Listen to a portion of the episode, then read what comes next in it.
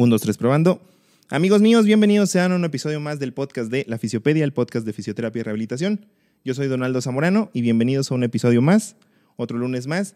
El día de hoy tenemos un episodio especial, tenemos un invitado de lujo, diría yo, el licenciado maestro Rafael Lugarte. Rafa, ¿cómo estás?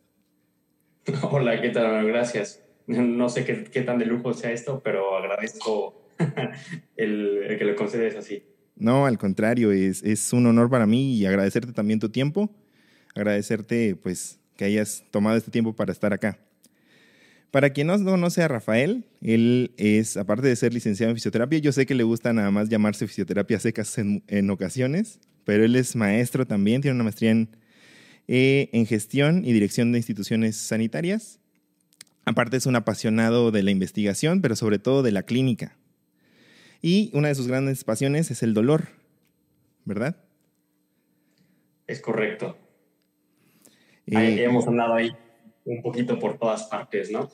Al final es, eh, eh, es estar en, hacer un poquito de todo y, y, también es hacer mucho de nada, ¿no? Pero todo terreno. Perfecto.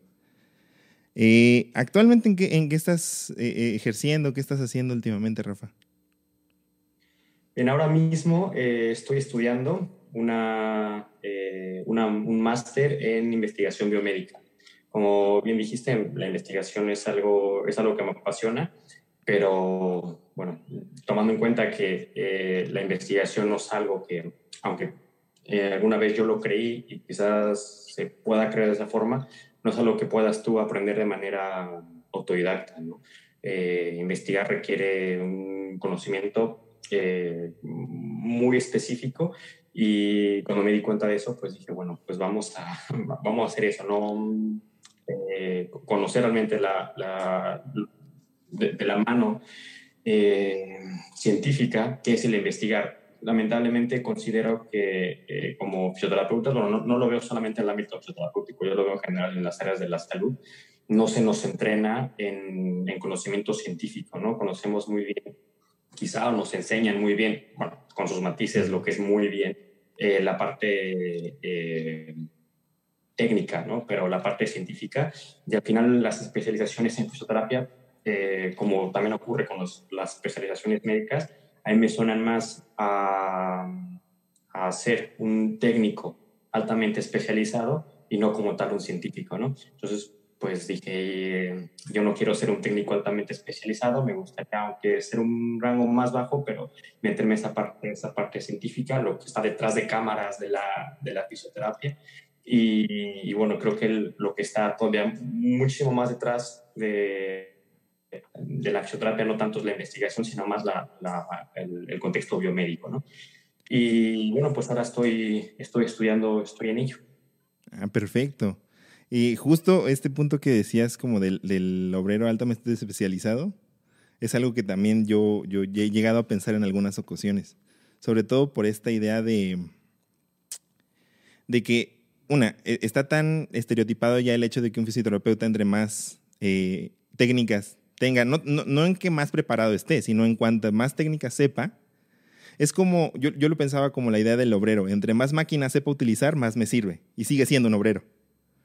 ¿No? Y el, fisioterapeuta se perfila o se sigue perfilando a esa idea de que entre más sepas, más me sirves. ¿Por qué? Porque más te puedo, me sigue siendo un obrero, ¿no? Entonces, eh, eh, esta idea de, de, de, de seguir perfilando a la fisioterapia eso, pues tendría que tener ciertas regulaciones, creo yo. Claro, y además de que, no sé, siguiendo tu, tu metáfora del obrero, a mí se me ocurre que, ok, a lo mejor eh, uno puede hacer todo con dos o tres herramientas, ¿no? Lo, importante es saber en qué momento utilizarlas. Y, sin embargo, algunas van a estar de sobra, que es lo, algo que se ve mucho en, la parte fisioterapéutica, ¿no? Hay tantas herramientas que son tan sobrantes, tan eh, carentes de sentido, pero, pero que ahí están. Y al final eh, estamos sustituyendo eh, un martillo de toda la vida, que es excelente para clavar clavos, con cosas mm, rimbombantes que a lo mejor no sirven tan bien como nuestro martillo de siempre. Sí, sí, justo. O sea, es, es, eh, solamente hemos como, le hemos cambiado el uniforme, ¿no? Es como esta idea de, irle, cambiando el uniforme realmente, pero sigue siendo en esencia lo mismo. De hecho, yo, te escuchaba hablar de este tema en una... La primera vez que, que, te escuché hablar fue en una eh, ponencia que diste de la paradoja de la parsimonia, que justamente hablabas un poco de esto, ¿no? De en cuanto a las técnicas y en cuanto a, lo que consideramos complejo, a lo que consideramos simple dentro del hacer fisioterapéutico. Ya, sí. la noción de que, de que la, la complejidad es inalcanzable ¿no? y, y, complicada, ¿no? claro que es complicada, pero no es lo mismo complicado que complejo. Y, y bueno, también que el término complejo sea, eh, no, no, sé hasta qué punto se utiliza de manera adecuada, ¿no? Y hasta qué punto es útil en términos de divulgación. Últimamente se viene diciendo, bueno, no últimamente, sino ya tiene un buen rato diciéndose, no sé si lo has visto, probablemente sí, todo esto de es que el dolor es un fenómeno complejo es que eh, tal es un fenómeno complejo. Y eso parece ser que dice algo, pero si te lo analizas bien, no dice, no dice realmente nada, ¿no? Solo dice que a lo mejor tiene muchas variables, pero ¿qué cosa en la vida no tiene muchas variables, ¿no? Al final, del día. Sí, pues, simplemente porque el concepto de complejo y, de simple es, es muy... O sea, depende mucho del, del, ojo con que lo mires, ¿no? O sea, tiene demasiados matices. Es como decir, eh, eh, una botella de agua es algo simple, pero no sabes lo complejo que hubo detrás de la fabricación de lo mismo, ¿no? Entonces, eh, y ahorita que hablabas del dolor justo, yo creo que es un tema que podemos llamar complejo, pero realmente el decirle complejo, como bien dices, no dice nada. O sea, realmente no nos, no nos muestra nada. Yo sé que eres un apasionado del, del tema del dolor. Eh, no, te quisiera llamar experto porque yo sé que tú has mencionado que no hay expertos en dolor y realmente no los hay. O sea, realmente es complicado ser experto en algo tan, eh, tan extenso, ¿no? Eh, y me gustaría preguntarte, eh, ¿qué tanto entendemos de dolor actualmente? O sea, ¿qué tanto realmente en el, en el, no solamente en el gremio de la fisioterapia, sino en general, qué tanto realmente comprendemos el dolor? Bueno, ahí lo, primero, bueno, voy a ir un poquito en orden. Eh, antes de contestar esta última pregunta, me voy a ir a, la, a, la, hacer una intersección ahí con lo que dijiste antes sobre esto de los, de los expertos, ¿no? Y, parece que no dudo que haya gente que sea, que sea experta, pero claramente no va, no va a ser nadie de nosotros, ¿no? Sobre todo, a lo mejor, eh, quienes mm, tenemos muy poco estudiando o quienes tenemos eh, muy poco como clínicos o investigando lo que sea. Un experto nos hace en 10 años, ¿no? 15, 20 siquiera. Y, vemos también así como quizá está esta eh, prostitución de conceptos como lo complejo, como eh, lo avanzado y demás, creo que también la parte de experto está ganando bastante en, un, en un, entorno de, de, marketing que tampoco beneficia nada y al contrario, creo que, que empeora las cosas porque normalmente los expertos mm, son todo lo contrario a, lo que se dice en ser. ¿no? Nassim Taleb habla, o sea, ya, siendo todavía más, más técnico, que lo, lo, que dicen los expertos no los pronósticos de los expertos no son muchísimo mejores que los que, los que son más novatos, ¿no? Y, Taleb de manera eh, muy irónica dice que si, si, cualquiera de los expertos que conocemos eh, se muriera, pues solamente lo extrañarían en su casa, ¿no? Porque en la vida real parece ser que no, hace, no hacen tanta falta. Y bueno, respecto a la, a la pregunta del, del dolor que tanto entendemos hoy, eh, yo cada, cada, día tengo, tengo más dudas porque se abren más, mm, más brechas y, bueno, al final ya tienes un revoltijo en la cabeza que ya de pronto tienes un poquito el piso. Yo creo que, eh, bueno, en términos generales sabemos más que nunca. En términos generales eh, podemos ver, uno entra a, a, cualquier base de datos y ve los artículos, las investigaciones que se han hecho en dolor y vamos a encontrar que tenemos la tasa más elevada de toda la historia eh, y se sabe más que nunca. Sin embargo, el que se investigue eh, más que en toda la historia junta no hace que tengamos mm, más o mejores respuestas. ¿no? Al final creo que eh, sabemos poco eh, pero tiene, tenemos buenas direcciones, ¿no? Se tienen, se tienen buenas miras, hay una, hay una dirección que parece ser prometedora, sin embargo, pues no, no corresponde a una sola, a una sola vía, ¿no? Al, final, el, el, experto en, vamos a llamar experto, ¿no? El experto en, en médico en dolor, mm, no va, no creo, de la manera muy personal, ¿no? No creo que eh, tengan muchísimo más, muy grandes respuestas si no han conseguido grandes respuestas en el campo de la psicología o si no han conseguido grandes respuestas en el campo de la antropología.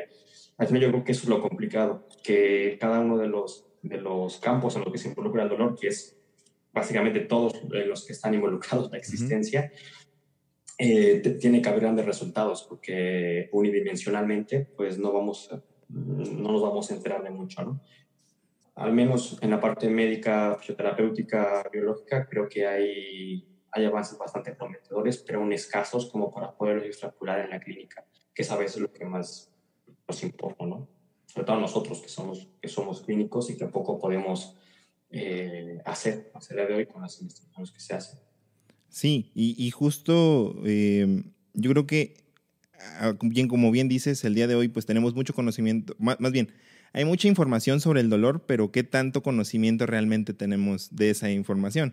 O sea, porque no es lo mismo que haya mucha información a que tengamos ese conocimiento y que sea extrapolable, como bien dices, a, la clínica. Y partiendo de este punto, ¿cómo crees o cómo considerarías tú, desde tu punto de vista, eh, que debería de cambiar la cosmovisión del fisioterapeuta eh, e, en cuanto al dolor? O sea, la perspectiva del dolor, porque nosotros tratamos, eh, nos venden esta idea, bueno, nos dan esta idea eh, eh, dentro de las universidades y lo he visto no solamente de, donde yo estudié, sino eh, con compañeros egresados de otras instituciones que, te venden esta idea de que pues vas a tratar dolor y que el dolor debe de, eliminarse como algo negativo. O sea, se, sigue viendo el dolor como algo negativo. y de esto parten e, esta pregunta que te digo. ¿Cómo debería de cambiar la cosmovisión? Yo sé que es una pregunta también complicada porque tiene demasiados matices. Sí, pues ahí dependiendo, no sé, el, momento en el que me lo preguntes, yo creo que te daría una respuesta. Yo creo ahora mismo que em, una, un factor muy importante es que la fisioterapia eh, no puede, vaya, no es omnipotente. Una vez creemos que todo se puede tratar con fisioterapia o que todo el mundo alguna vez en su vida debe ir a un fisioterapeuta. La verdad es que eh, la fisioterapia tiene un campo quizá un poco más eh, estrecho del que nos gustaría creer o del que, o del que normalmente eh, divulgamos. Y no lo veo mal, realmente si, si tenemos un, un área más pequeña y un perímetro mejor definido, creo que podemos potenciarnos mejor en ese, en ese espacio, aunque sea más pequeño, es más efectivo. Hay un espacio, un área muy grande, un perímetro muy difuso que se va hacia muchas áreas de la salud, que se va hacia pseudociencias, que se va hacia, no sabe realmente hacia qué es fisioterapia y qué no. Es decir, eh, poner un TENS es fisioterapia o no es fisioterapia, ¿no? Yo, yo pensaría que no lo es. Hay quien me diría que un fisioterapeuta debe sí o sí. Eh, luego está esta parte de hasta qué punto eh, un fisioterapeuta debe involucrarse en áreas un poquito más eh, psicológicas, quizá como la pedagogía del dolor, otras a lo mejor en la parte del ejercicio y por qué no hacerlo un profesional eh, de ciencia del deporte, ¿no? Al final creo que es el, ese primer, eh, el, problema de base, ¿no? Tenemos un área muy, gran, muy, muy grande, un perímetro bastante difuso. sería interesante saber hasta, hasta tenerlo bien claro el concepto, hasta qué punto podemos, podemos llegar en el caso del dolor, eh, qué podemos cambiar y qué no, y considerar que al, al final del día eh, los dolores realmente difíciles de tratar, digo, porque los fáciles los cura la biología, los cura el tiempo, el que tú te cortes y te duela, no, eso no requiere fisioterapia, ¿no? Lo malo es que te cortes, te duela y pasa en 10 años y te siga doliendo. Hay claro que puede intervenir el fisioterapeuta, pero hay que considerar que los factores pronósticos, los factores eh, más fuertes que condicionan a la presencia o la ausencia de ese dolor, no van a ser tisulares, ¿no? sino van a ser psicosociales. Y va a haber factores psicosociales que tú vas a poder modificar desde la fisioterapia, otros que no, pero vas a poder modificar desde eh, tu, tu papel como agente de salud, porque al final del, día somos fisioterapeutas, pero más que eso, somos agentes de salud pública o somos, eh, tendríamos que ser profesionales de la salud, que ahí podemos hacer otro tipo de intervenciones que son sanitarias, pero no necesariamente fisioterapéuticas, como el caso de la educación, como la educación en salud, como el caso de, de bueno, la pedagogía y, los consejos sanitarios.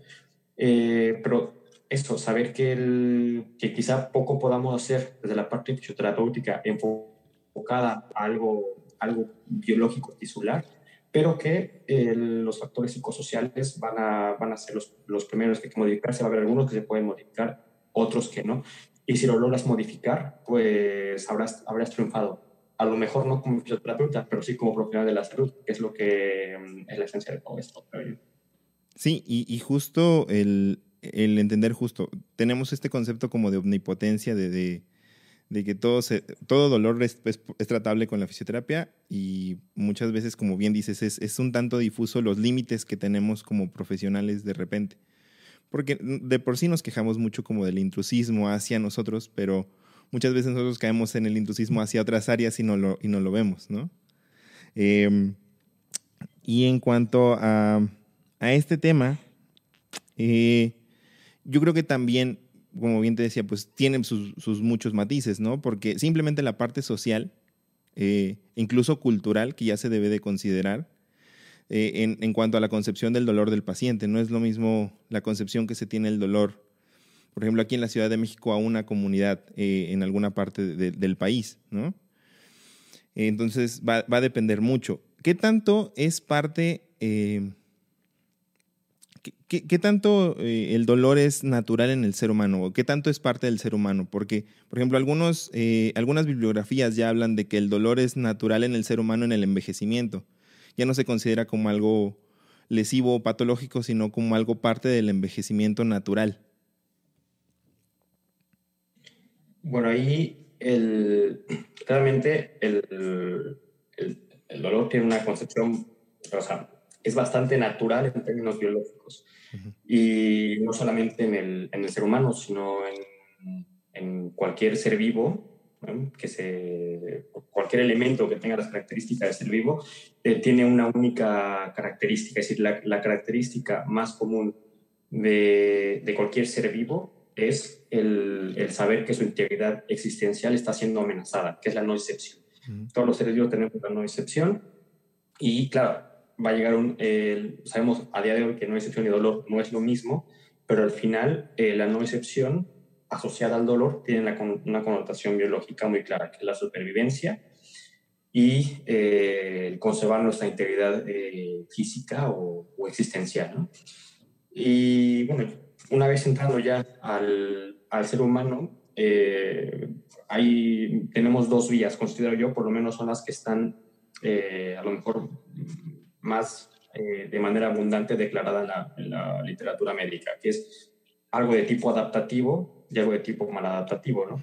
En general, mm, cualquier persona puede tener dolor en cualquier momento de su vida y es lo normal que lo tenga. Anormal sería que dejara de, que dejara de percibirlo y no sería bueno para su supervivencia, claramente.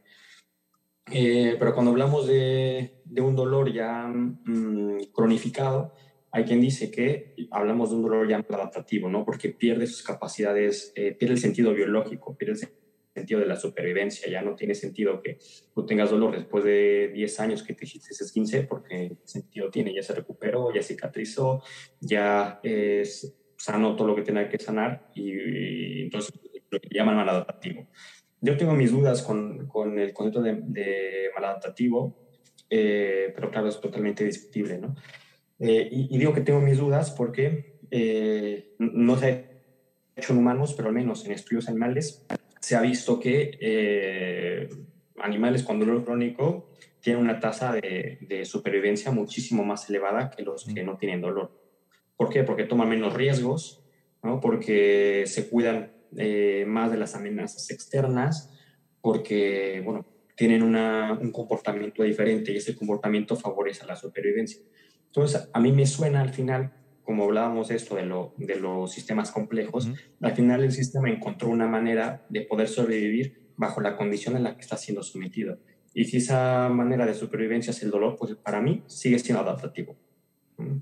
Maladaptativo sería que, que no supiera cómo eh, asumir ese, ese cambio eh, el sistema y entonces hay generada una, una, disrupción que podemos conocer como la muerte, ¿no? Que podemos, o que, o que sea fatalista.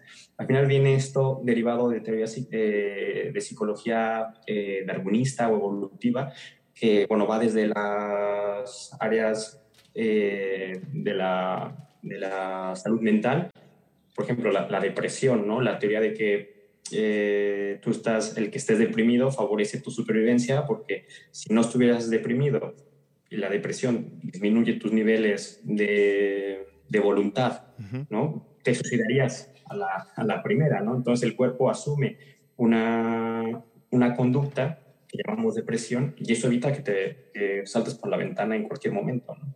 De la manera, eh, considero que el olor, al que le llaman adaptativo, también puede tener una función adaptativa, que no es la función socialmente aceptada para ser adaptativa, me parece un tema distinto pero al final adaptaciones y, y el sistema pues ha respondido como, como buenamente puede.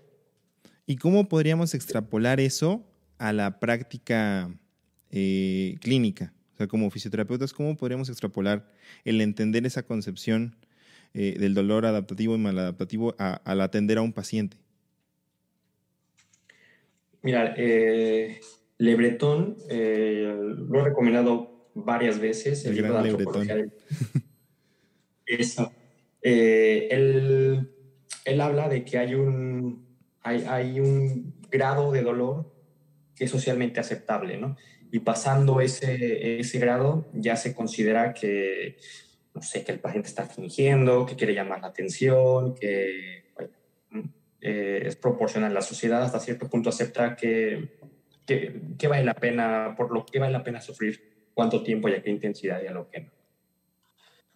Eh, considero que la, en la, práctica clínica esa parte, lo que acabamos de hablar, más lo que, más lo que comenta Le Breton entre paréntesis, es extrapolable en el, en el sentido en que muchas veces no vamos a poder cambiar eh, creencias, eh, actitudes, ¿no? Volvemos al par, a la parte esta de la, de la omnipotencia de la fisioterapia, eh, que le estés ahí machacando al, al, paciente, incluso asumiendo o creyendo que es culpa suya, ¿no? que le esté pasando juzgar al paciente que, que está mal, pero es que porque no hace sus ejercicios, ¿no? Al final siempre es culpabilizar al, a la persona.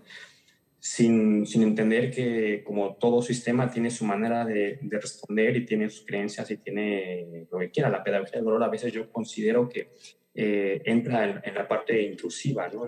La, la, modificación de creencias. Y a lo mejor es muy difícil modificar una, una creencia. Intenta modificarle eh, la creencia política a una persona. Y yo creo que no lo vas a lograr, ¿no? Eh, intenta cambiar su creencia del, del, dolor.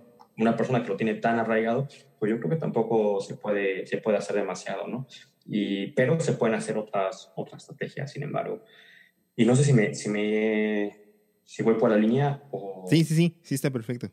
Sí, justo porque, eh, y, de este tema que hablas, porque va a depender mucho de, una de la sociedad, porque incluso dentro de una pequeña ciudad, ahí podemos tener diferentes sociedades, e incluso diferentes ideologías, e incluso en una misma familia, la, forma en la que conciben eh, el dolor o cómo es eh, aceptado. Porque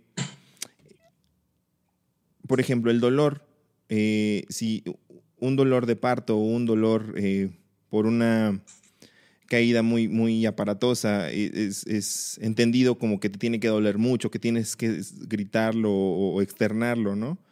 Pero tú bien lo decías, te escuchaba decirlo, si te, a lo mejor si te pinchas un dedo, o si es, un golpecito pequeño y te tiras a sufrir de dolor, pues es visto como algo exagerado, ¿no? Incluso no es lo mismo que en una sociedad del dolor se ha visto, en una persona que diga es que este dolor es, es una cuestión, un castigo divino o es algo que tengo, que tengo que pasarlo porque así es mi creencia de que es algo que tengo que seguirlo viviendo y no tengo que disminuirlo ni buscar una solución a él, ¿no? Entonces va a depender mucho, yo, yo también entiendo eso de, de pues de la, de la, persona, de las creencias, de, de, incluso de su situación socioeconómica, ¿no? Porque es bien entendido que uno de los factores de riesgo para padecer el dolor, pues es el lugar donde, naces, ¿no? Sobre todo en estas poblaciones vulnerables, incluso.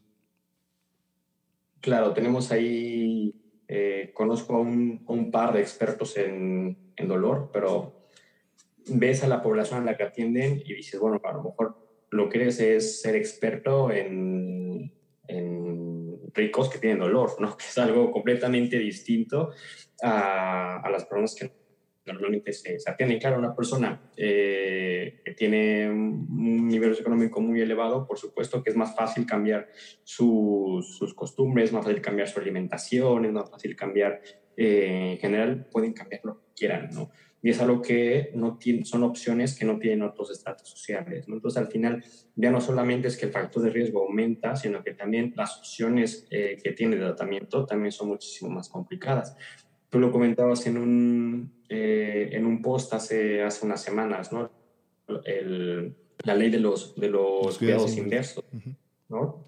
Tenemos, eh, es decir, básicamente, eh, ser pobre es un factor de riesgo y negativo para todo, ¿no? Para, para los factores de riesgo, para la mortalidad, para las opciones terapéuticas, para, para cualquier cosa. Y bueno, al final la, la OMS lo dijo hace, hace dos años y me parece que para hacer la OMS lo dijo muy bien. Eh, la pobreza lleva a la discapacidad y la discapacidad lleva a la pobreza. Y es el, me parece a mí que es el círculo vicioso más complejo de romper de, de la condición humana. ¿Cómo rompes el ciclo pobreza-discapacidad? Parece difícil. Sí, incluso yo consideraría que este justo punto, este punto eh, que marcabas del acceso a la salud, pues es todavía más complicado, ¿no? Porque el dolor no entiende de clases sociales, ¿no? Y, más bien afecta a quien menos tiene, justo esta parte que decías. Y el, dolor en este aspecto, tenía una, una duda que apunté por acá que qué tan complicado es, por ejemplo, esta, pedagogía del dolor en, sociedades vulnerables. Eh, yo estaba leyendo hace tiempo sobre la mentalidad de escasez, de algunos estudios que se han hecho en poblaciones vulnerables, donde un niño que carece de acceso a la salud de calidad, donde carece de, seguridad, eh, de protección, de alimentación, vestido, siete de cada diez cosas que le enseñes no las aprende, ¿no? En un porcentaje más o menos aproximado. Entonces, esto es aplicable a la población, sobre todo vulnerable. ¿Cómo podríamos entonces entender en este aspecto de la pedagogía del dolor? Es complicado cambiar eh, esta concepción que tienen del dolor hacia esas personas. Bueno, y creo que es eh, a lo que podemos responder es solamente eh, meras opiniones debido a que no tenemos ningún estudio hasta donde yo tenga conocimiento de, de, pedagogía de dolor, de este tipo de intervenciones en personas de bajo nivel socioeconómico. Eh, la mayoría de los, que, de los estudios que tenemos los tenemos en, en países altamente desarrollados o son eh, estudiantes o pues básicamente son ricos, ¿no? O por lo menos están en un cuartil, eh, en los últimos, perdón, en los primeros cuartiles que no es una sociedad representativa de lo que a lo mejor podemos aprender nosotros en nuestro día a día. Entonces, ¿qué diferencias habría? ¿Es igual de efectivo? ¿Qué podemos hacer? Pues yo la verdad es que no lo sé, porque, vaya, eh, yo me terminé desencantando. Es decir, yo durante eh, varios años trabajé en, en un centro que atendía población vulnerable. Y, y, me di cuenta que mm, o no tenía yo las, las herramientas necesarias para hacerlo porque, que bueno, hay gente que tiene herramientas, gente que no, pasa nada a decir, no lo sé hacer, ¿no? Pero claro, eh, uno se termina desencantando cuando ves que funcionan ciertas personas, eh, sobre todo aquellas con un nivel socioeconómico y un nivel cultural eh, alto y no en el resto de las personas. Y entonces mi respuesta corta sería, no lo sé, no sé cómo sería, no sé qué, podrías, qué, qué podríamos hacer ahí. Y tomando en cuenta que, el, que si los, decía, te decías un poco, ¿no? Los, factores pronósticos más determinantes son psicosociales. En estratos altos, esos factores son generalmente modificables. En estratos bajos, poco lo son. ¿Qué tanto puede aportar a una persona una intervención cuando los factores eh, pronóstico se quedan inalterables? No lo sé. Yo pienso que, muy poco o nada. Y justo porque muchas eh, de las investigaciones también que hay es en población weird, ¿no? Este, gente que es de Occidente, que es blanca, que es rica, eh, etcétera, etcétera, ¿no? Y, eso, y realmente no hay estudios aplicables a, o sea, que se, que se hayan hecho en estas poblaciones vulnerables. Y, y, sobre todo, yo creo que a lo mejor el primer paso sería crear conciencia como gremio, de entender, porque siempre cae en esto que hablabas hace, hace un momento, de las culpas, de es que le sigue, el dolor se sigue manifestando porque el paciente no, no hace sus ejercicios o porque no se aboca al, al, plan de tratamiento o, o, empiezas a generar como este tipo de culpas sin siquiera ponerte a pensar en el contexto de, la persona a la que estás tratando, ¿no? Y de cómo se concibe el dolor y de todas las variantes que puedas encontrar, sobre todo en poblaciones vulnerables. Claro, al final es, es, muy común el que todos nuestros éxitos lo atribuyamos a nosotros, a lo bueno que somos, pero todos los fracasos siempre son culpa del paciente. Siempre es porque no se caso, porque no hace sus ejercicios, porque no se comprometía, pero los que salen bien resulta que que es porque tú eres muy bueno, ¿no? Al final también tenemos ahí un, un sesgo eh, profesional bastante grande al creernos también otros grandes responsables de la salud, cuando actualmente, de acuerdo al modelo de salud comunitaria, los, eh, los proveedores de salud no representan ni el 30% del, de la salud de una persona. Es decir, nuestras, nuestras atenciones, nuestras intervenciones son un porcentaje muy mínimo de lo que podemos llamar eh, salud o lo que podemos llamar bienestar, ¿no? que al final la definición de la, de la OMS es una definición de bienestar, no es una definición de salud. Y bueno. Pues, y por ejemplo, em, ¿qué tanto sabemos al día de hoy eh, de que nuestras intervenciones o de que ciertas intervenciones sean efectivas dentro de la fisioterapia en el tratamiento del dolor? Porque tenemos también situaciones que a veces nos adjudicamos a nosotros por ejemplo, ya que el, dolor crónico que se considera como una patología puede ser que a lo mejor la historia natural de la enfermedad y por eso es que el dolor pudo haber, eh, vamos a decirlo, disminuido o por otros múltiples factores que no tuvieron que ver realmente con nuestra intervención y que nos lo adjudicamos como de, ah, es que mi tratamiento fue el efectivo. Pero ¿qué realmente, qué, tanto sabemos de los tratamientos que sean efectivos? Porque también no tenemos como marcadores biológicos que nos permitan objetivizarlo. Claro.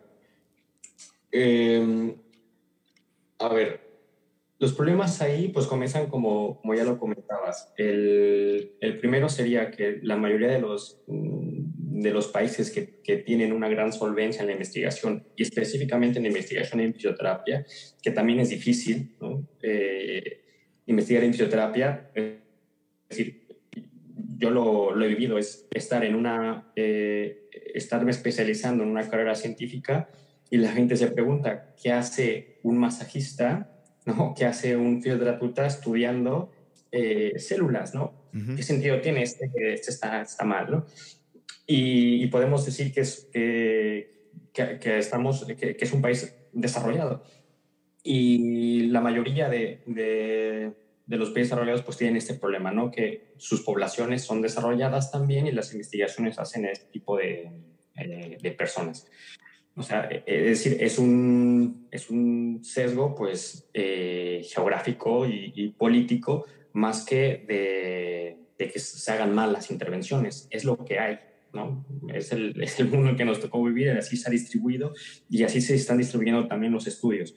Lo malo es que se distribuyen en tal cantidad que tenemos eh, sobre representado un, un cuartil poblacional que no es el el, el, cuartil real social en el que muchos de nosotros nos estamos. Yo, quiero pensar que la mayoría de los que, de los que van a escuchar esto están en, un nivel más para la izquierda que para la derecha, ¿no? Por muy a la derecha que estás, no, no creo que sea tan comparable con la sociedad eh, rica australiana, por ejemplo.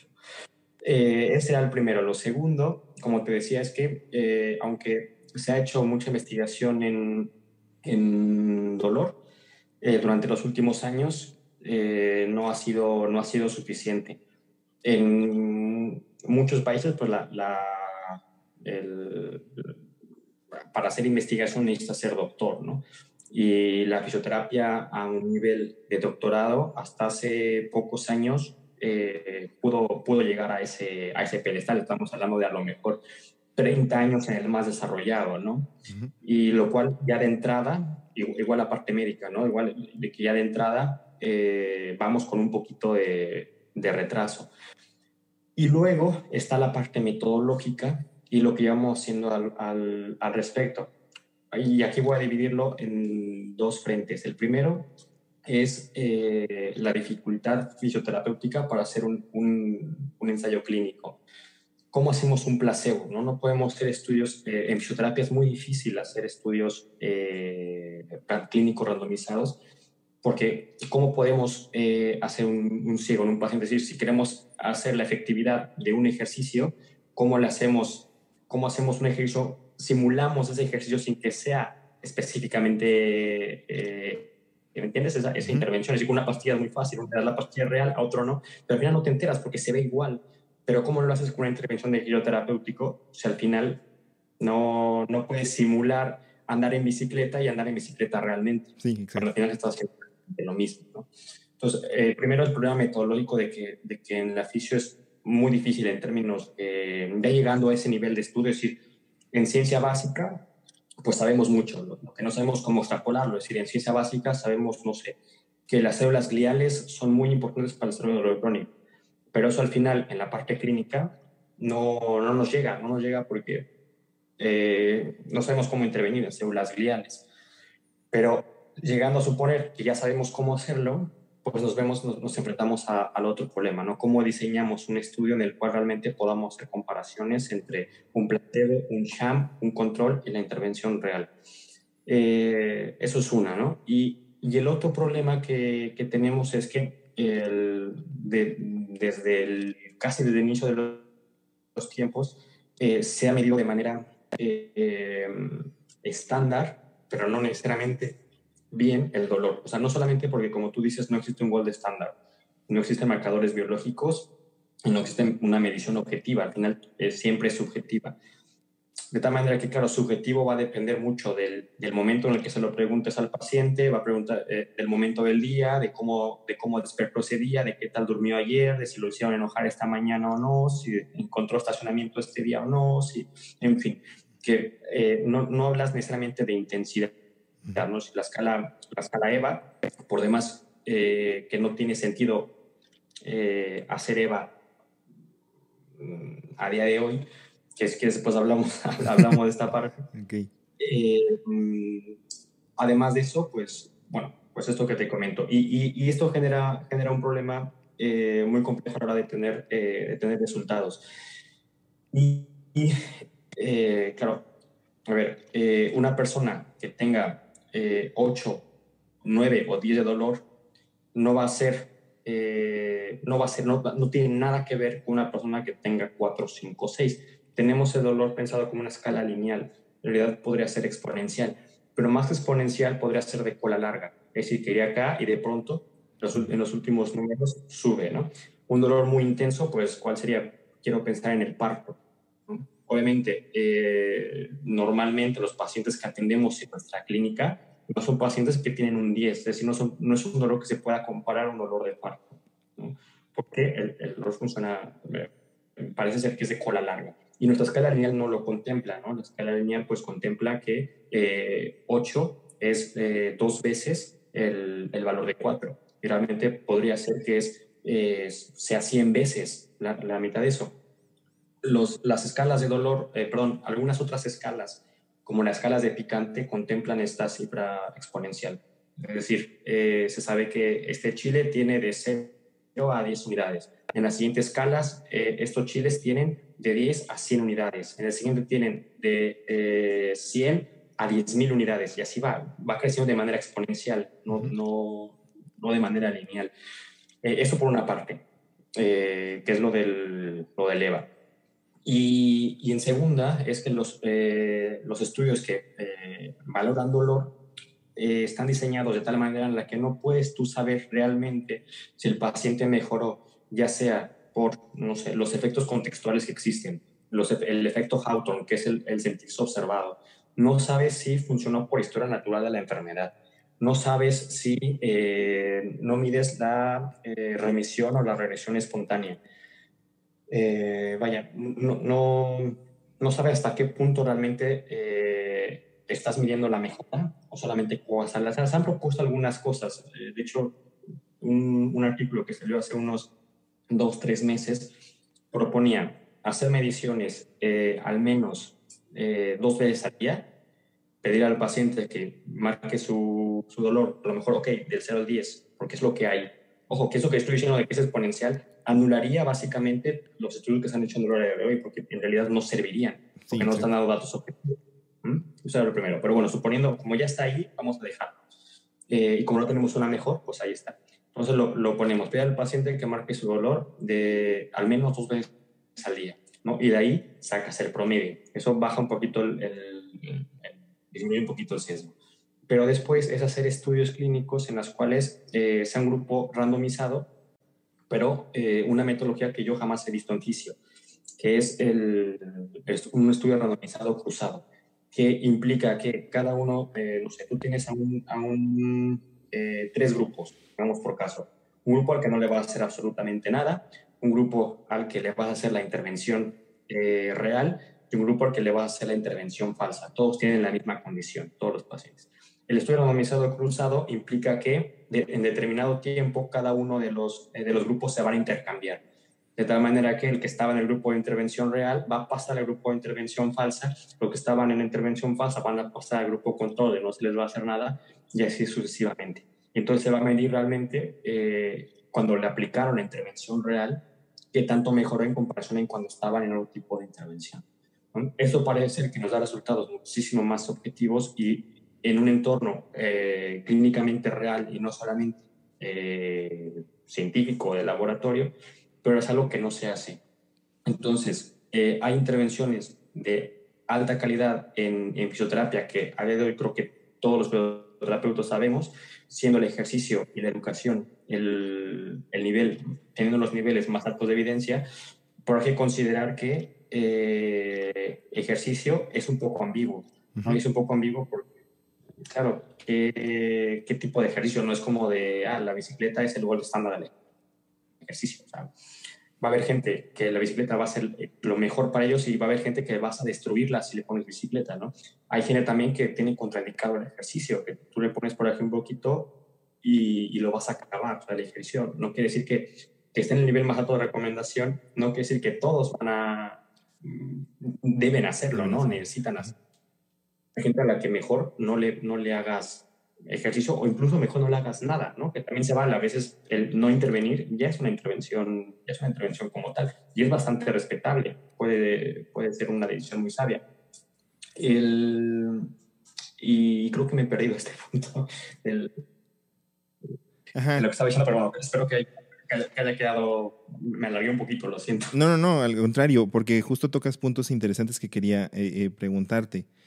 Ah, para empezar, eh, creo que seguimos en esta idea, como fisioterapeutas, de seguir buscando cuál es la mejor técnica para tratar a un paciente. O sea, creo que seguimos en ese punto muchos, de seguir buscando sin pensar cuál es la mejor forma de evaluar al paciente, cuál es la mejor forma de hacer una correcta anamnesis, cuál es la mejor forma, o simplemente, o sea, seguimos pensando en la técnica sin pensar en la formación, eh, simplemente de, entender eh, cómo analizar un buen artículo científico, cómo buscarlo, empezando por eso, cómo analizarlo, en, sobre todo en estos temas de dolor, eh, porque pues yo vengo de, de un, de un de una escuela en la que yo no, yo no, yo carecía de esos conocimientos y cuando entré, pues ya daban por hecho que lo sabía. Entonces, em, busca un artículo de dolor de rodilla y lo que era eh, googlear dolor de rodilla PDF o en Google Academic dolor de rodilla y, los que salieran, ah, este es reciente,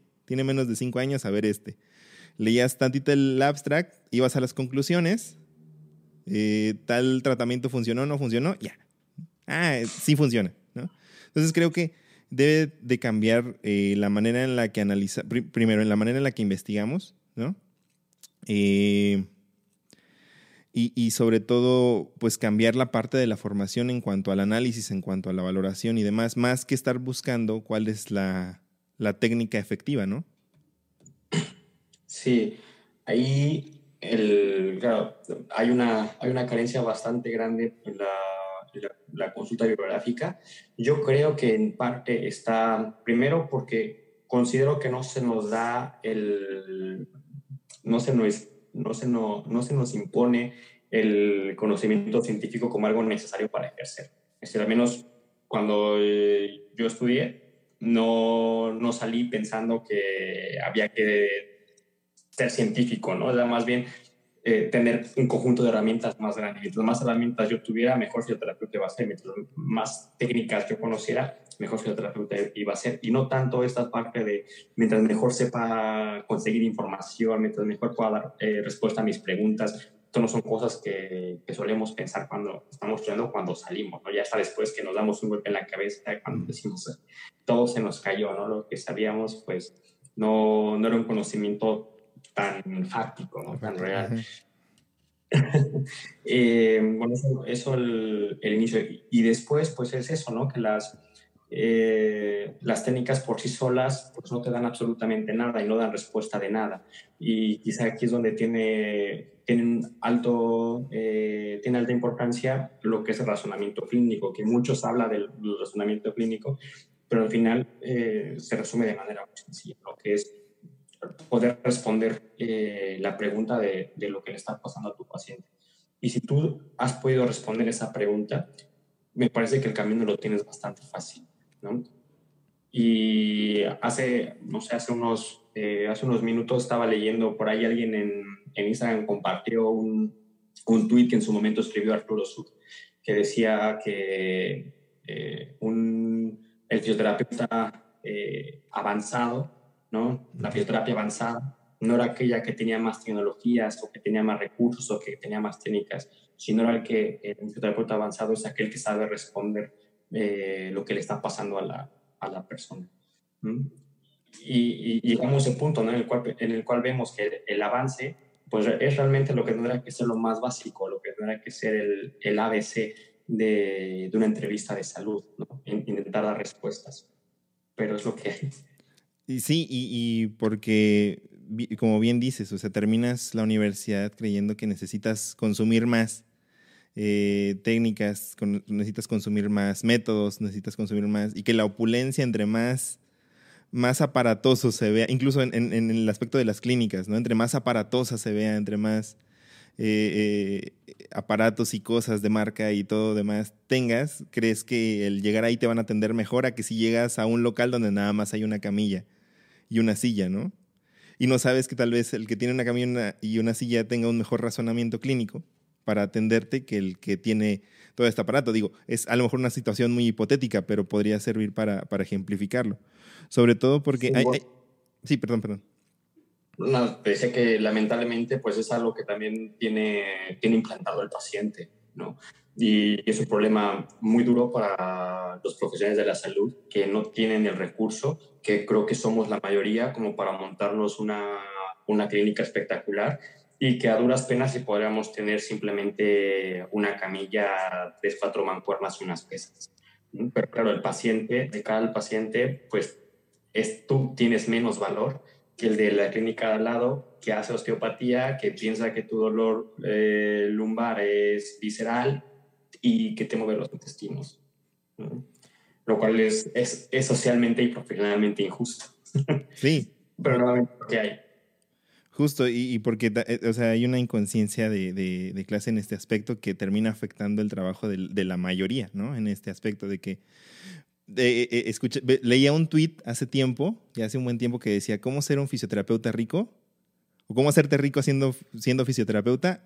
Nace rico, nace en una familia rica necesitas nacer en una familia con riqueza. Ese es el, ese es el primer eh, eh, punto para lograr ese, ese éxito.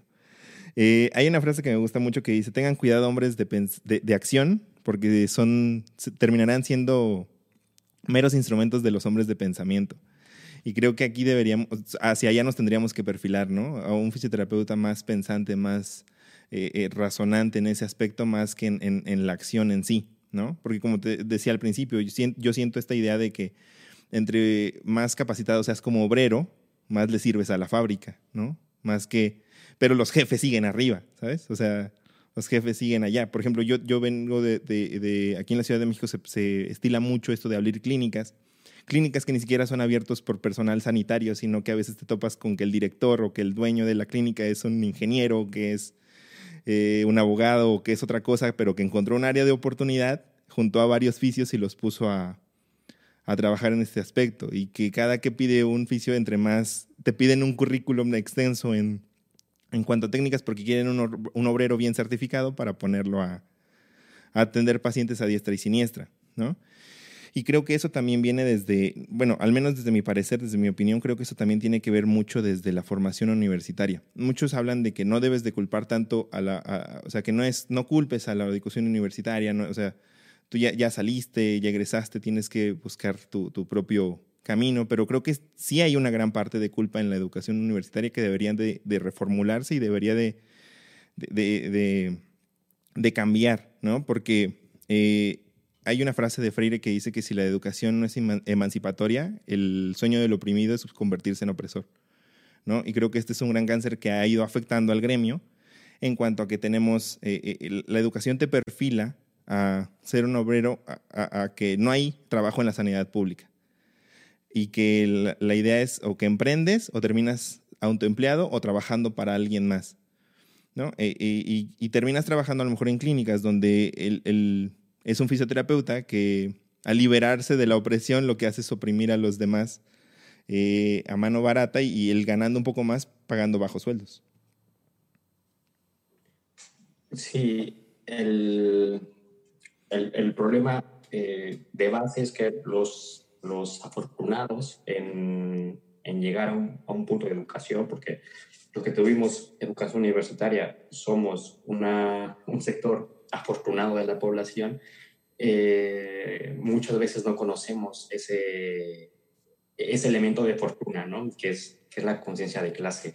Y al final ejercemos en ese tipo de conciencia también y nos hace muchas veces pecar de una eh, iatrogenia o mala praxis involuntaria, simplemente porque tenemos un, un, sesgo de vida y no, nos, no tenemos la empatía suficiente como para realmente ponernos en el zapato de cada uno de los pacientes y las condiciones que presentan. Y bueno, y, y al final el, el concepto de salud me parece que es un concepto que más que biológico, pues obedece a términos, a términos políticos, eh, claramente eh, biológicos igualmente, pero eh, políticos me, me, refiero y académicos en el, en el sentido de que deberíamos comenzar moralizando el conocimiento, ¿no? Y el conocimiento no se brinda de manera moralizada, se brinda de manera neutral y generalmente desde el privilegio. Y, y, sobre todo, tú lo mencionabas y cuando lo escuché, o sea, lo escuché que lo dijiste, me, me cayó ese 20 de entender si viéramos a la salud como un recurso, entenderíamos que hay gente que lo tiene en exceso y que hay gente que no tiene nada, como el, como el agua, ¿no? Hay, hay gente que no le falta, pero te vas a poblaciones marginadas, vulnerables y no tienen, ¿no? Eh, lo mismo que la electricidad, o sea, podríamos ver a la salud como un recurso y eso podría servirnos para empezar a concientizar la, la, la, desigualdad que existe, ¿no? Y, y, yo considero que también, bueno, a mi opinión, creo que eh, aún hay esperanza, pero no la creo que si no se hace algo, de igual manera, si se hiciera algo, nosotros, yo creo que nuestra generación no la alcanzaría a ver, porque este problema de salud, lo leía hace poquito, no tiene que ver, o sea, tiene que ver, como bien decías, con una agenda política, con cuestiones políticas más que con, con una cuestión de, de, salud propia. O sea, obedece, termina obedeciendo a cuestiones políticas. Y el problema de salud, del sistema de salud actual, eh, tiene que ver con una un desorden estructural en cuanto a la, a, la gestión que se tiene, más que eh, porque no haya los recursos como tal. Recientemente estaba viendo por ahí en, en redes sociales, no recuerdo en cuál, me parece que en Instagram, que, no sé, de pronto un grupo de, de fisios comenzó a hablar sobre que había pacientes que no se podían costear un servicio de fisioterapia, ¿no? que no podían pagar el servicio. Y entonces comencé a darle un poquito de, ver un poquito el hilo, darle cuerda ahí a, a, dónde iba todo. Entonces de pronto noté que muchos hablaban de que había que dar consultas gratis, que había que, eh, no sé, ayudar a esas personas ofreciendo fisioterapia gratuita y demás. Y, esto, ok, entiendo que surge desde, desde una buena intención y que a lo mejor si no lo hemos hecho todos, deberíamos al menos una vez hacerlo, pero como de manera rutinaria o como solución, eh, me parece completamente inútil, precisamente porque lo que estamos haciendo es eh, ponernos sobre nuestros hombros una carga que debería ir a la agenda política. Y si nosotros la solucionamos, eh, a los, en los peldaños superiores, pues no van a hacer absolutamente nada. Y se, vienen dos vertientes, o, o, yo lo veo de esta manera. La primera, la primera vertiente sería que eh, tú no vas a tener ingresos que claramente necesitas, porque un fisioterapeuta, hasta donde yo sé, no es rico. Un fisioterapeuta no, tiene, no es una profesión que te, que te llene de dinero. Entonces, claro, eh, tú tampoco tienes la capacidad como para, para dar servicio de manera gratuita sin recibir, sin recibir nada, porque al final te estás privando a ti de, de, un sustento para dárselo a otro, que está muy bien, pero insisto, cuando esto se repite en el tiempo, el afectado vas a ser tú. ¿no? Y, ahora vas a tener que ya tienes a, al, que está intentando ofrecer la ayuda, también ya se vuelve vulnerable. Y, en la segunda, pues puede suponer un efecto, lo que se conoce como el efecto cobra, ¿no? La parte, la parte este, bueno, no sabes lo de la India, que en, la India había em, eh, una plaga de, eh, no sé si plaga es el, término correcto, pero comenzó a haber demasiadas cobras. Y entonces el gobierno pues eh, ofreció a la población pues cazarlas, matarlas y las llevaban al gobierno y entonces el gobierno daba una recompensa por cada cobra muerta que, que llegaba. Desde el principio funcionó muy bien pero a mediano y a largo plazo, de pronto hubo más cobras que en toda la historia de la India. Y esto se debió a que la gente se intentó aprovechar de la recompensa y comenzó a, hacer creadores, creaderos de, cobras. Y, al final, aunque la, solución fue buena en un principio y a, corto plazo, a mediano y a largo plazo aumentó, eh, aumentó el problema. Yo creo que estas eh, soluciones en términos individuales o en términos colectivos eh, tienden al fracaso porque le están quitando su responsabilidad al sistema, ¿no? Y es un sistema que debe, eh, más bien, de, eh, yo creo que la unificación debería estar en golpetear allá arriba para que algo caiga, en vez de nosotros intentar hacer, el, hacer la solución. Sí, y que incluso terminan como esta falsa retirarte la culpa, como esta falsa creencia de que ya te retiras la culpa. Es como estas acciones individuales de los popotes, ¿no? No uses popotes porque ya. Entonces vas a, algún local donde venden comida, eh, ¿quiere popotes? No. Y ya con eso, ya, ya salve el mundo, ¿no? Es como esta idea de, estas ideas individuales, que realmente, eh, históricamente se ha mostrado que las acciones individuales, como bien dices, realmente no hacen cambios. Se deben de seguir haciendo, mas no hacen realmente cambios. Tenemos que entender que estas, estas, estos cambios no, tienen que ver con cuestiones de Estado y con cuestiones de política. tanto influye la política que influye en que afuera de mi casa haya luz o no, en la calle. Y debemos de entenderlo así, ¿no? Y yo creo que primero deberíamos de, concientizar y, de entender de que esa conciencia no solamente se queda en una cuestión individual ni, colectiva, sino que permita crear... Eh, hay una frase que me gusta de Deleuze, este filósofo francés, la voy a leer por acá. Dice, no sirve de nada caer en desesperación, pero tampoco nos sirve de nada estar esperanzados en un futuro utópico. Lo único que podemos hacer es desarrollar armas de resistencia, ¿no? Y, es, esta, es esta idea de que, o sea, no, no, puedes estar desesperado así de, no, pues es que ya, o sea, es que no se puede cambiar, ¿no? Es que es algo que ya así es y ni modo, es lo que nos espera. Además que la, acción individual es un arma de resistencia como tal. Si tú no haces nada de manera individual, eh, se, tiende al, se tiende al fracaso completamente. Pero si haces algo, aunque sea insulso, hay un espacio pequeñito para la esperanza. Sí, exacto. O sea, yo por eso justo decía, a pesar de que históricamente no se ha mostrado que los cambios individuales hagan grandes cambios, pero sí permiten la concientización colectiva y, que permitirían crear como estas armas de resistencia en el tiempo, ¿no? Porque si bien tenemos como esta...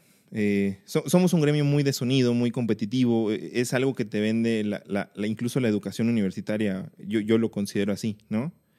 Y, tiende a, que entre... no considera las desigualdades eh, entre personas y demás. Em, Pero bueno, yo sé que este es un tema interminable, ¿no? El hablar de, cómo hacer accesible, eh, porque no es solamente hablar de fisioterapia, sino de los servicios de salud en general, ¿no? O sea, realmente es, complicado. Y de condición humana, lo cual todavía complejiza muchísimo la situación.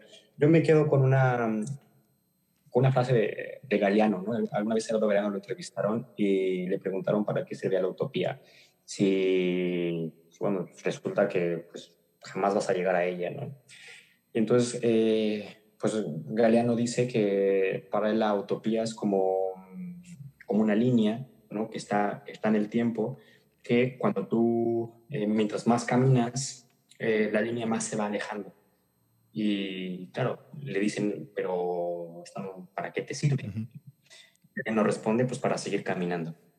Al final creo que lo que nos queda, seguir caminando o intentar seguir caminando buscar armas de resistencia. Sí, y, hay muchas cosas que deberían de cambiar. Creo que no es, yo por ejemplo, yo siempre, eh, últimamente estaba hablando de que necesitan abrirse más eh, plazas públicas para los fisioterapeutas. Yo, yo lo digo de manera muy simple, aunque entiendo que no es tan sencillo como decirlo, porque esto corresponde a que necesitan hacerse reformas, necesitan hacerse muchos cambios, se tiene que regular porque también esta ley de cuidados inversos habla que en países muy desarrollados hay mucho eso de la salud, pero es de mala calidad.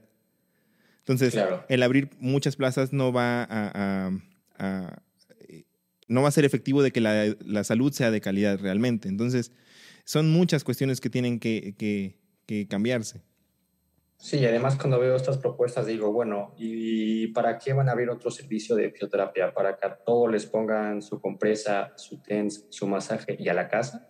Eso es lo que queremos al final. Eh, no, no, ok, sí, se trata de que no, no hay presencia en, en servicios públicos, pero también se trata de que no hay calidad en los servicios públicos que ya existen. Y si no le damos un valor hacia lo que, a lo que ya tenemos, y si no le damos la importancia de cara social y de cara profesional, pues me parece completamente lógico y obvio que, que no se abran más espacios, porque, bueno, si, si lo piensas desde, desde fuera, pues no lo ves como un servicio necesario, a pesar de que nuestro ego nos diga que es absolutamente necesario que haya más fisioterapia.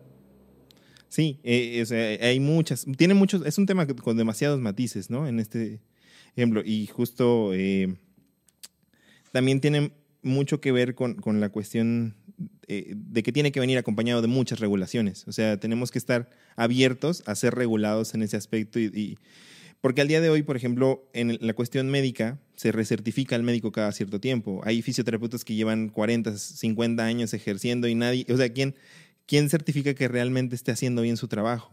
O sea, porque no hay alguien que diga, sigue siendo, sigue haciendo fisioterapia, sigue haciendo un buen trabajo, sigue siendo un buen clínico, etcétera, etcétera. Entonces hay cosas que tienen que ir eh, eh, mejorando a la par, porque tampoco no se trata de, aumentar los estudios en el fisioterapeuta a, lo tonto y no. Porque, por ejemplo, si todos los fisioterapeutas ahorita estamos buscando, como decíamos hace rato, la especialización, ¿no? O sea, se busca. Y el día de mañana, cuando ya todos los fisioterapeutas se sean especializados, la barra se va a seguir subiendo. ¿Por qué? Porque el, aumento educativo no viene acompañado de un aumento en, aumento en las oportunidades materiales. O sea, los sueldos siguen congelados y las oportunidades cada vez van bajando. Pero mientras seguimos aumentando la barra en cuanto a que el día de mañana, si se logran las especialidades, todos vamos a estar especializados, pero va a venir una subespecialidad o algo va a venir arriba. Y, entonces hay que seguir estudiando porque entre más preparado estés, menos, eh, más oportunidades puede ser acreedor a tener. Y truncamos completamente el panorama de los nuevos, de los nuevos, de los nuevos egresados, además. Exacto, ¿no? Y sobre todo para aquellos que no, no tendrían la capacidad de costearse estudios de posgrado, porque al día de hoy, tú lo mencionabas en un hilo en Twitter, hay 19 maestrías que se ofertan en México, si no mal recuerdo.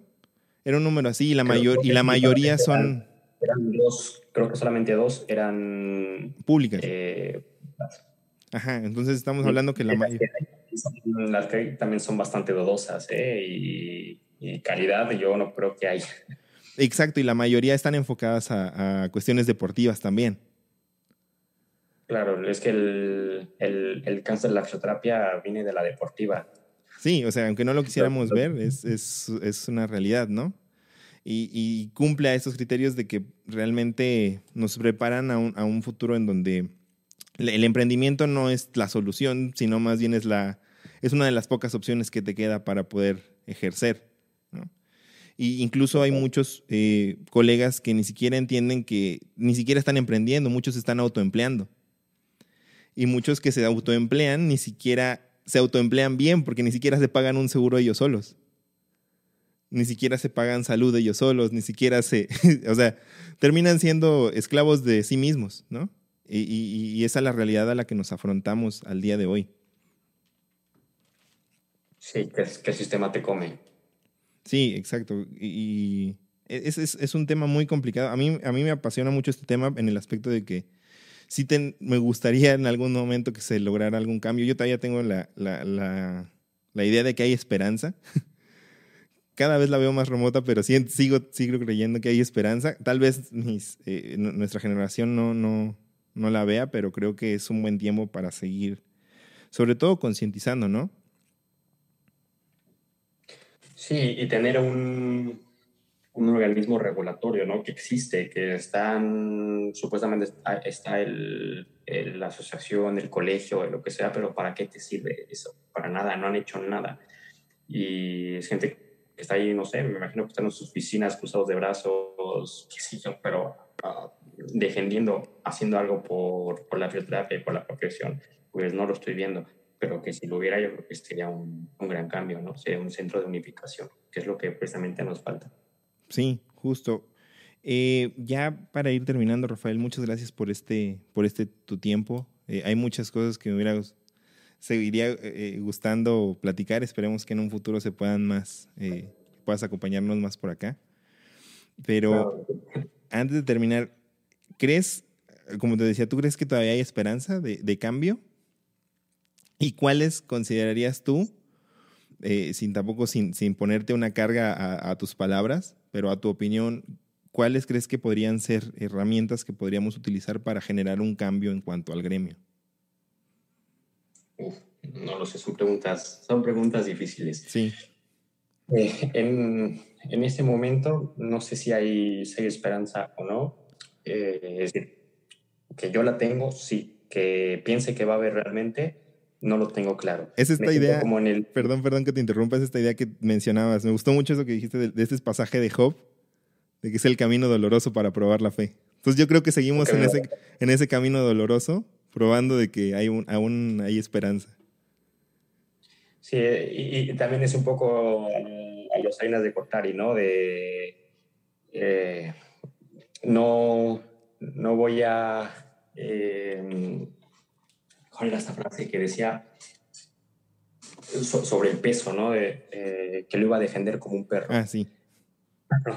Al, final, pues no, no, no soy, no, tengo muy buenas eh, contemplaciones acerca de la fisioterapia y los fisioterapeutas pero los voy a defender como un perro, ¿no? De igual manera, y, pues a ver qué sale. De, mientras, pues como decíamos, las acciones individuales y que después no digamos, bueno, yo no hice nada, ¿no? Al menos decir, bueno, estoy un poquito aquí, estamos en un espacio, estamos intentando eh, divulgar, estamos intentando hacer presencia, eh, con que a uno mm, le cambie algo por ahí, pues no sé ti, pero por lo menos ahí me basta que llegue por lo menos a una persona, pues ya es algo, es nuestro granito de arena y, y, ahí, está, y ahí está mi esperanza. Y yo creo que ahí está también eh, la respuesta a tu segunda pregunta, que las personas que tenemos la oportunidad, mm, no sé si llamarle facilidad, no sé si llamarle privilegio, no sé cómo llamarle, pero las personas que podemos tener eh, presencia en redes sociales, en foros, en lo que sea, pues deberíamos tener la obligación de intentar hacer un cambio más allá de nuestros intereses económicos, que si los haya, eh, que si los hay está bien, ¿no? Pero que si, si, tienes la luz y si tienes el micrófono, pues lo menos que puedes hacer es intentar cambiarlo desde ahí, que es lo que actualmente se, se ve y lo que actualmente circula. ¿no? parece ser que a día de hoy los, los influencers de Instagram tienen muchísimo más peso y voto que los expertos en el tema. Lamentablemente los expertos en el tema no están en, en Instagram, ¿no? Y lo vemos cada día eh, más en los, en los congresos, en, Eh, cada vez hay menos expertos y cada vez hay más influencers, gente que mueve masas. Y sí, y está bien, ¿no? No digo que esté mal, está bien que, que tengas tus intereses, está bien que, que, tengas tus beneficios, pero también estaría bien que tuvieras una conciencia colectiva, ¿no? Y, y, pues yo, yo invito a eso, ¿no? A dar el, a dar, el mensaje. Yo, yo, ya parezco grabadora, ¿no? Cada vez que me invitan algo, hablo de desigualdad, hablo de eso, pero bueno, precisamente es, esto, ¿no? Con que una persona diga, oye, sí, este, este tiene razón, va, pues, pues ese es lo que digo, le da sentido al el, el estar aquí y al transmitir un mensaje. Sí, y que incluso no es malo el ser repetitivo, porque nunca sabes cuándo pueda estarlo escuchando una persona por primera vez, ¿no? Sobre todo en, en temas tan, tan importantes. Y al final creo que eh, eh, esta idea de crear conciencia es, es, importante, y, pero sobre todo asumir una responsabilidad proporcional a tus capacidades, ¿no? Porque... Claro, y... Sí, sí, adelante. Nada, que, que, o sea, entiendo que no está mal ser repetitivo, pero este mensaje tendría más fuerza si se replicara entre más personas, si no fuera una sola, una única persona que lo dijera, ¿no? Pero tú, no sé, en el cambio climático, en la crisis energética. Bueno, si son muchas personas lo que lo están diciendo, pueden llegar a muchísimo más gente, pueden a muchísima más credibilidad de que si solamente uno que lo repite hasta el hartazgo. Sí, e, e, incluso esta idea que decías, ah, cada vez vemos más presencia de, de los influencers de, de, redes sociales que eh, tienen más presencia en congresos, en, en este tipo de, de, foros. E incluso vemos la atención ya no tanto enfocada en los congresos, sino en las redes sociales, de qué se está hablando ahí, ¿no? Y es, y es donde más se masifica la información últimamente, ¿no? Incluso en temas de fisioterapia, o sea, vemos cada vez más presencia, vemos a 21 mil seguidores en una cuenta de Instagram de un fisioterapeuta y ves a, 30, a, a lo mucho 50 personas a lo mejor en un congreso, por mucho 100, ¿no? te das cuenta hasta dónde puede llegar el mensaje y creo que de, deberíamos de tomar esa responsabilidad de, ok, tómate un tiempo para hablar también de esta parte que, que nadie la dice, ¿no? Y que es importante mencionarla. Y, también a, eh, tener cierta responsabilidad. Yo, yo pienso que el, el ser divulgador o tener presencia implica, implica tener responsabilidad ya no solo social, sino profesional, incluso hasta científica, ¿no? Y, y yo he visto lamentablemente mmm, muchas cuentas que intentan bien y termina siendo un efecto cobra, ¿no? Y, y, lo están haciendo peor que nadie. Y claro, si tú vas a dedicarte a divulgar, pues mínimo, como, como decías, pues tener conocimientos científicos básicos de interpretación, de lectura científica, de búsqueda, eh, ya es como el plus, tener conocimientos de estadística, eh, ¿no? de, de, de, métrica, de análisis bioestadístico, y bueno, entonces ahora sí puedes divulgar y vas a poder hacerlo bien. Pero si no, parece ser que decía Marx que los extremos se tocan y al parecer estamos haciendo al final lo mismo. El, el, el influencer que agarra el, el, artículo científico se va directamente a la conclusión, ¿no? El artículo científico que encontró, ya sea que alguien más lo divulgó en Instagram o que alguien más lo, lo divulgó en Facebook o en Twitter, lo agarran, se va a la conclusión, lo pegan y ya está, sin saber si realmente cumple con los criterios básicos eh, de elegibilidad científica, pues al final es una replicación que nos está devolviendo a lo que estábamos peleando en un principio, ¿no? Que es no Mm, pues esto, el, fallo, el fallo educacional, que parece ser que las redes sociales están intentando sustituirla, eh, o por lo menos complementarla o, potenciarla, que tiene mucha fuerza, pero va a llegar un punto en el cual el extremo va a tocar con el anterior, o yo siento que a veces lo está tocando. A mí cada vez me da más, eh, más calor compartir cosas porque dudo de la veracidad de mi propia interpretación y sin embargo veo que hay gente por allá afuera que están muy seguros de lo que están diciendo y muy seguros de lo que están interpretando, pero tomando en cuenta, hay que tomar en cuenta que esa, esa seguridad o esa eh, mala interpretación pues puede calarle mal o negativamente a una persona. No sé, eh, como ejemplo pongo esto, eh, y bueno, a veces todos caemos en eso, a veces yo mismo caigo en decir, eh, no sé, la postura no importa, ¿no? Vemos un montón de, de posts que dicen que la postura no importa. Claro, tiene un tono radical, tiene un tono de, de parteaguas y precisamente en su radicalidad hace que la gente que lo lea, que tiene poco criterio, que tenga poca experiencia clínica, eh, pues vayas, vaya pensando que realmente la postura no importa para nada y va a haber pacientes, con tu pacientes neurológicos, donde por supuesto que va, que va a importar, pero a veces la, la, la divulgación no toma esos matices que, son importantes y que hay vida más allá de lo, que, de lo que te dicen en redes sociales y si no se interpretan críticamente, pues pueden causar daño profesional y sobre todo a los pacientes. Sí, y sobre todo que viene de esta deficiencia eh, educacional universitaria, pero sales con esta hambre de, conocimiento y terminas buscando en las alacenas equivocadas, ¿no? Y, terminas consumiéndolo sin analizar el, incluso ya, ya, no es tanto el error del, que lo publica, sino el error de quien lo lee, de no tomarse el tiempo de analizar realmente lo que, lo que está leyendo, sino que se queda con las primeras frases y esa es la información que ya se lleva sin ni siquiera leer el paper detrás del que, o sea, está peor aún porque ni siquiera se lee el paper detrás de la publicación, ¿no? Y sobre todo porque esto que hablabas de, los artículos científicos que de repente, yo me he visto mucho esto sin, sin hablar mal de nadie, pero que de repente en, en, Twitter o en algún lado sale un artículo, veo de diferentes cuentas posts sobre el, mismo artículo. En el mismo día o en la misma semana. Y es como de, ah, lo leyeron, o sea, lo, lo, vieron aquí mismo también, ¿no? Entonces, nos topamos con eso, o sea, seguimos... Eh, eh, e incluso estos, estos títulos amarillistas radicales que buscan como eh, estamos haciendo, ajá, somos el futuro, estamos haciendo el cambio realmente, pero a veces estamos perpetuando otra vez eh, eh, conocimientos que a lo mejor dentro de 20 años va a venir una nueva generación, dentro de 30 años y van a decir, los de hace, los de nuestra generación estaban mal, son unos dinosaurios.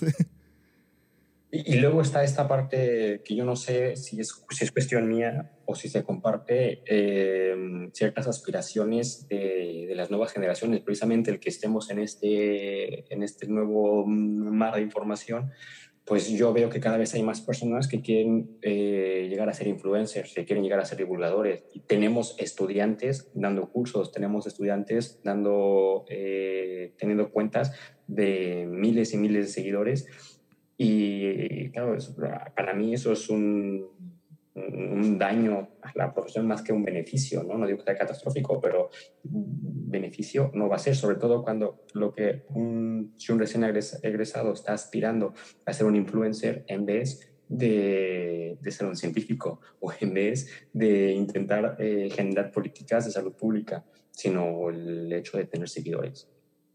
Sí, sí, sí, exacto. O sea, hay, hay, hay una cuestión ahí también que se ha ido formulando. Yo espero que, que no lleguemos al punto en el que eh, eh, eh, colapse ese tema, o sea, que, que, lleguemos al punto en el que todo mundo de verdad quiera ya nada más ser influencer antes que, científico, porque yo vengo de una, de una, generación en la que no era tanto el, influencer en redes sociales, pero sí era el que quería dar cursos.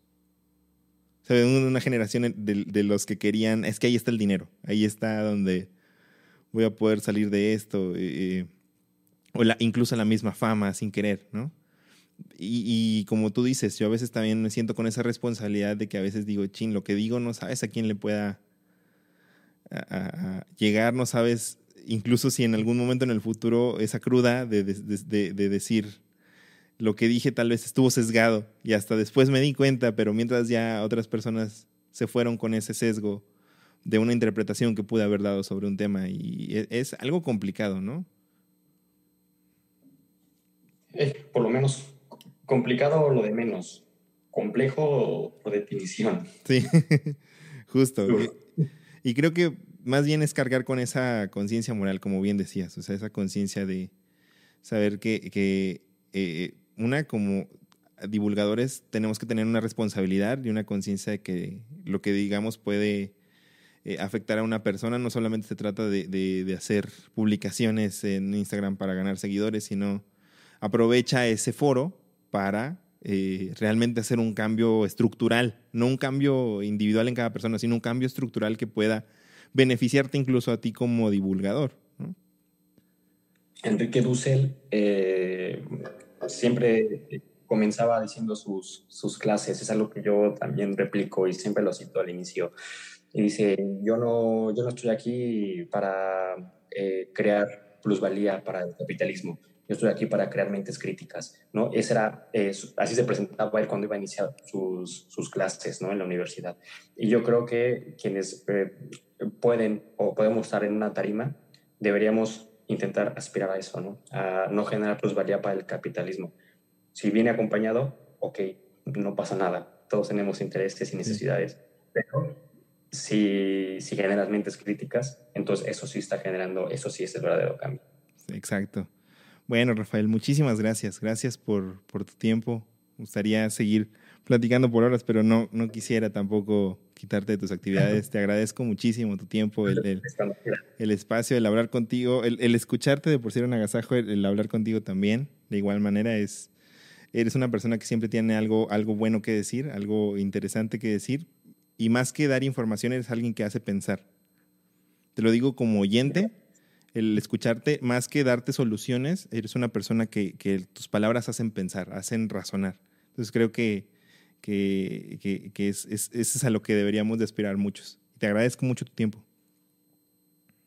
No, hombre, yo te agradezco a ti la invitación, te agradezco también, también las flores. Siempre sospecho que cuando me dicen ese tipo de cosas me están malinterpretando, pero te agradezco mucho. Y bueno, yo encantado de estar aquí, de tener este espacio. Realmente el, el, privilegio es todo mío de, de, estar aquí y estar compartiendo contigo. Gracias por, por, pues tú, por confiar en mí y a las personas que están escuchando, pues también haber llegado hasta acá y bueno, quiere decir que a lo mejor dijimos algo interesante. Sí, exacto. Y sobre todo que pueda generar un cambio de conciencia. Y ojalá que, pueda, que, que, en algún momento se pueda repetir y esperemos que también en un futuro pudiera ser presencial. Podemos aspirar a eso en algún momento. Pero bueno. Cuando quieras, quieras. Muchas gracias, Rafael. Y bueno, hasta acá el podcast. Muchas gracias a todos los que lo escucharon. Eh, ya saben, más que compartirlo, más que darle like y todo eso, eh, pues la idea es seguir cambiando mente, seguir cambiando la forma de pensar, pero sobre todo que eso se pueda traducir a acciones. Y pues muchas gracias, nos vemos en el siguiente episodio. Hasta luego, bye.